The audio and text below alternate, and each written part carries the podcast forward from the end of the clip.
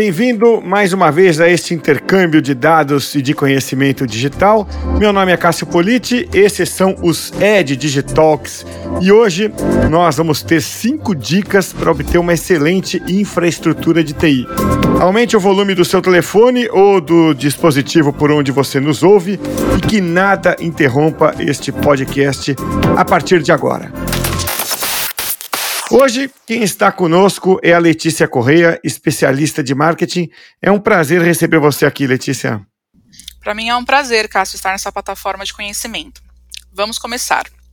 Não é segredo para ninguém que hoje em dia o mundo depende cada vez mais das tecnologias da informação e, portanto, das infraestruturas que lhes dão suporte.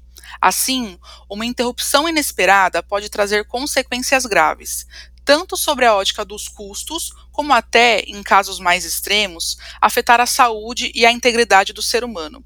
Por isso, é importante levar a sério o projeto e a operação de uma infraestrutura de TI.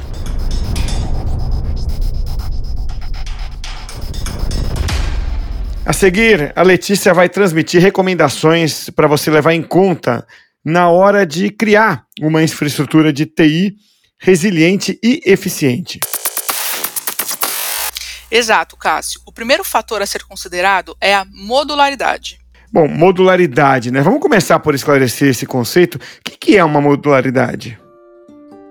A modularidade é o que nos permite projetar a capacidade máxima da nossa infraestrutura, sem a necessidade de implementar tudo desde o início.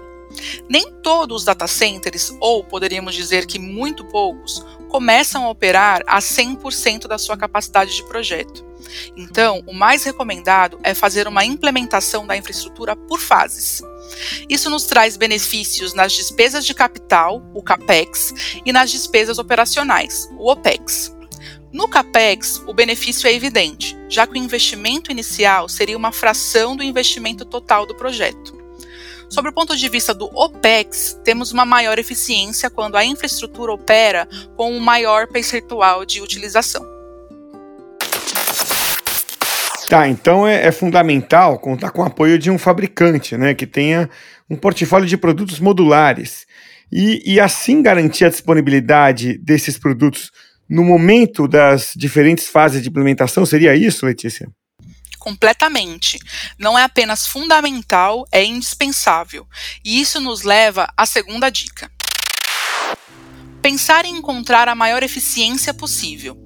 No momento de fazer o projeto de um data center, enfrentamos o dilema entre a maior eficiência ou a maior confiabilidade. Ambas variáveis são inversamente proporcionais. Explico por quê. Em geral, uma confiabilidade muito alta requer sistemas muito robustos e configurações elétricas e mecânicas muito complexas. Na medida em que se aumenta a robustez e a complexidade dos sistemas, a eficiência diminui. De forma que encontrar a infraestrutura suficientemente robusta e resiliente com a maior eficiência possível é um dos maiores desafios de todo projetista. Ou seja, é, para ter sucesso nessa tarefa, precisa revisar detalhadamente, né, Letícia, as características dos produtos existentes no mercado, é, fazendo algumas comparações né, das variações de eficiência e do MTBF, que é o tempo médio entre as falhas, né? E aí, assim, você seleciona sempre a infraestrutura que tenha a melhor combinação entre ambas, né? É isso mesmo, Cássio. O sucesso de uma boa infraestrutura depende do projeto. Vamos então para a dica de número 3 adotar as melhores práticas em termos de eficiência energética. E, Letícia, o que, que a gente deve considerar para conseguir as melhores práticas energéticas? São diversas as práticas. Eu vou listar algumas delas. Selecionar servidores e suítes eficientes. A redução de um watt na carga de TI se traduz em uma economia de 2,84 watts no sistema elétrico geral. Considerar o confinamento de corredores. Sejam os quentes ou os frios, o importante é confinar. Implementar o uso de painéis cegos em todos os espaços não utilizados nos racks. Evitar o uso de transformadores conversores nos UPS. Eles reduzem a eficiência do sistema e aumentam a necessidade de ar condicionado, o que impacta ainda mais a eficiência geral do sistema. Se as temperaturas ambiente permitirem, selecionar sistemas de refrigeração que utilizem métodos de free cooling, parcial ou total. Em climas temperados, menos do que 20 graus Celsius, podemos utilizar métodos de free cooling nos sistemas de refrigeração. Selecionar rack PDU de alta eficiência. Muitas vezes não consideramos uma pequena perda de energia em uma rack PDU, em particular.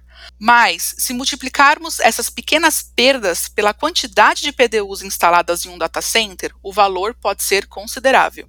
Você que está ouvindo a gente, anotou aí? Mas tem mais dica. Hein? E Letícia, qual seria então a dica número 4?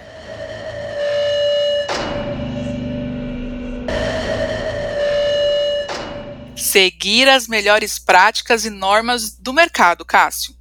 Afortunadamente, contamos com muitas instituições independentes que criam padrões a serem seguidos com a construção dos data centers. Não é a nossa intenção aqui dizer qual é o melhor, porém, podemos indicar que cada um tem características diferenciadoras e enfoques que se acomodarão mais ou menos ao data center que se queira implementar. Por exemplo, um data center para soluções de telecomunicações é muito diferente de um data center para colocation, e haverá certificações que se adequarão melhor a um e a outro. Então, é correto dizer que o mais importante é selecionar o melhor padrão a seguir, já que isso vai garantir a melhor implementação da infraestrutura adquirida? Você não poderia ter dito melhor. O que acha de irmos então para a quinta e última dica? assegurar o maior ciclo de vida para a infraestrutura. Desde o projeto, é importante pensar na operação da infraestrutura no longo prazo, de forma que se garanta o maior ciclo de vida da mesma. É importante termos a garantia da disponibilidade do suporte técnico treinado, que possa atender a infraestrutura selecionada 24 horas por dia, 7 dias por semana. Lembrem-se que todos os sistemas necessitam da devida manutenção, com as ferramentas e insumos, assim como os procedimentos feitos pelo fabricante, o que garante a operação segura dos mesmos. Muito obrigado, Letícia, por essa participação hoje. É, agradeço muito a você por estar aqui conosco. E nós chegamos ao final deste episódio. Já estamos prontos para o próximo episódio, que vai ser sobre boas práticas para gerenciar infraestrutura de TI. E, nesse caso, nós vamos ter a companhia de Francisco Sales, diretor de serviços para Vertiv América Latina.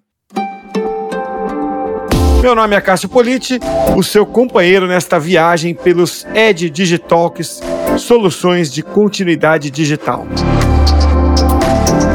Assine e ative as notificações para este podcast para não perder o próximo episódio. Até breve, hein?